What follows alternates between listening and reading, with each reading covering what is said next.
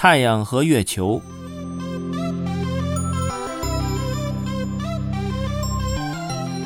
太阳和月球两者都对地球上的生命有直接的影响。没有太阳的能量，也就是它的光和热，就没有生命。太阳呢，有太阳耀斑，太阳的能量通过周期性的爆炸，从表面强烈释放能量，加热太阳大气层，形成灼热的电离气体，即太阳耀斑。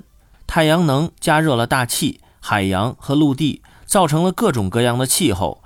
因为地球以某种角度自转，并且围绕太阳公转。所以，太阳的辐射能会不均匀地传输到地球表面，进而产生了每日、每季、每年的光、热等动植物生存条件的变化。